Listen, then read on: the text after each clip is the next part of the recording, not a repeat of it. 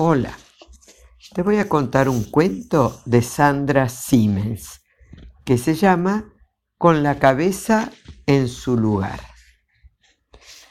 Cuando el señor Humberto vivía en el pueblo y se ponía nervioso, no tenía más que perder los estribos. Los perdía cada dos por tres. Pero por cuestiones familiares, el señor Humberto se había mudado a la ciudad. ¿Y cómo iba ahora a perder los estribos si el caballo y la montura habían quedado en el pueblo?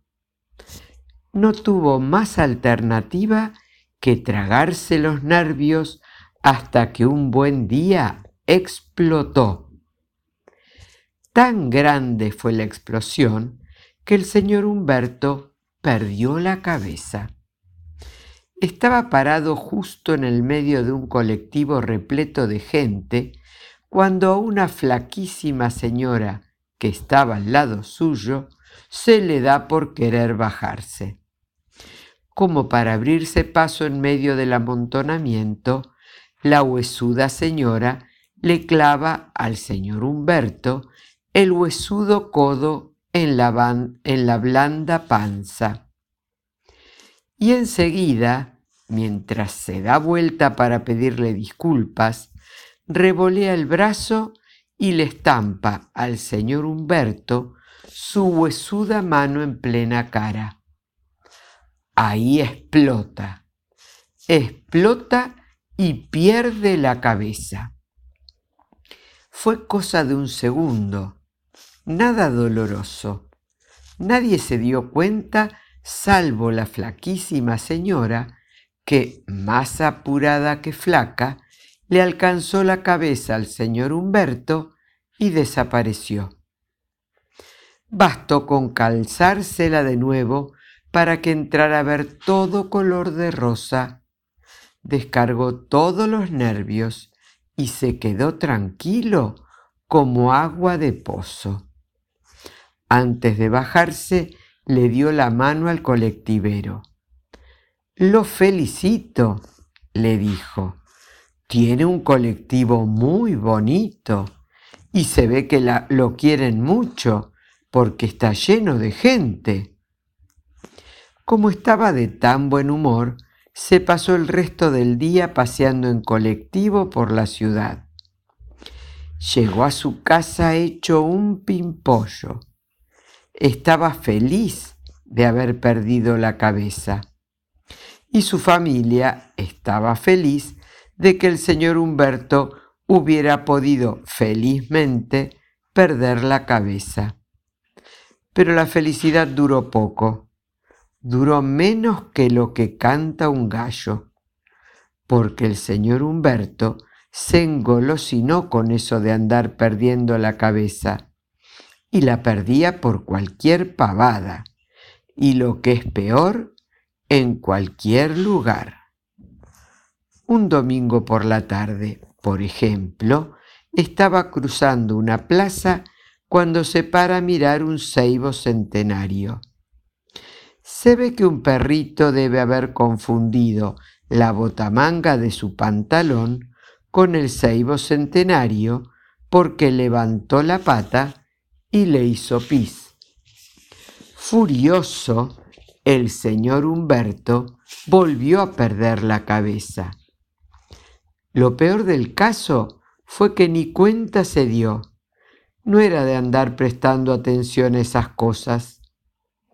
Como es bien sabido, la cabeza se usa para pensar, pero había momentos en que el señor Humberto no pensaba en nada y si tenía la desgracia de perder la cabeza en uno de esos momentos, estaba frito, porque ni se enteraba, salvo que se le diera por rascarse la oreja. Cuando por fin se le dio por rascarse la oreja, ya había hecho como treinta cuadras. No pudo rascarse, porque no solo no tenía oreja, sino que tampoco tenía cabeza. Pero no se alarmó, porque al no tener cabeza no podía pensar, y menos que menos preocuparse. La que sí se preocupó fue su familia. Una semana pasó hasta que pudieron recuperar al señor Humberto.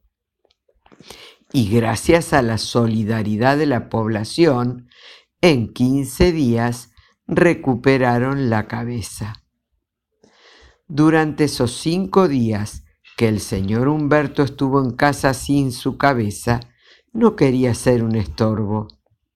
El señor Humberto tenía poca paciencia, pero una voluntad de elefante, así que se buscaba tareas para hacer. Ordenó prolijamente las macetas en la alacena. Regó bien los libros resecos de la biblioteca.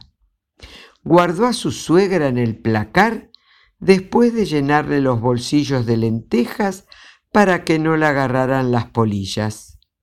Cocinó un exquisito guiso de naftalina y sacó a los chicos al balcón con su correspondiente platito de alpiste y su recipiente de agua.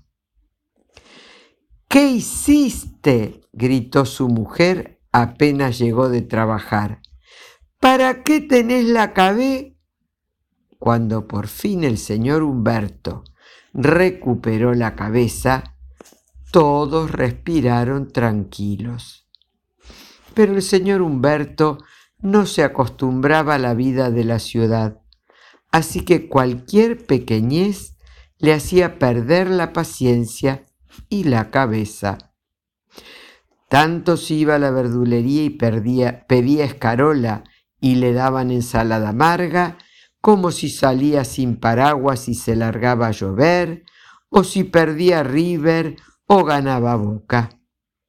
Sobre todo lo ponían muy nerviosos los carteles de neón, esos que se prendían y apagaban como las luces de un árbol de Navidad. El señor Humberto fijaba la vista y no alcanzaba a leer lo que anunciaban cuando ¡zas! el cartel había desaparecido. Parecía el juego de la escondida. Estaba y no estaba, estaba y no estaba. No eran como los carteles del pueblo que estaban siempre y todo el mundo podía pasarse la mañana entera mirándolos sin que desaparecieran. Algunas veces el señor Humberto soñaba cosas feas y perdía la cabeza. Pero no era problema, porque ahí nomás su mujer se la acomodaba de nuevo. La cuestión era cuando la perdía en cualquier lugar. La última vez estuvo perdido casi veinte días y casi otros veinte estuvo ocupándose de los quehaceres del hogar, mientras esperaba que apareciera su cabeza. En casa del señor Humberto, el único que estaba tranquilo era el señor Humberto. Su familia parecía pasto seco que ardía ante la primera chispita. Todo lo que hacía el señor Humberto los ponía histéricos Cualquier soncera bastaba para sacarlos de foco. Solo que les faltaba la habilidad del señor Humberto para perder la cabeza. Hacían lo que podían. Se insultaban unos a otros, se tiraban papas o tomates o lo que tuvieran a mano, y los portazos iban y venían. El señor Humberto sin ver nada ni oír nada, estaba todo orgulloso de su armoniosa familia. Vivía en las nubes y de vez en cuando bajaba para acomodar los zapatos en la bañadera. Apenas recuperó la cabeza, por cuestiones de familia se volvieron a vivir al pueblo. Ahí el señor Humberto se aseguró la cabeza con un sombrero negro de ala ancha. Y santo remedio. se reencontró con su caballo y sus estribos. Estaba tan tranquilo viviendo en el pueblo que ni siquiera cuando le decían Humberto cara de huerto, perdía la cabeza. El señor Humberto estaba feliz por no perder la cabeza y su familia estaba feliz de que felizmente ya no la perdiera.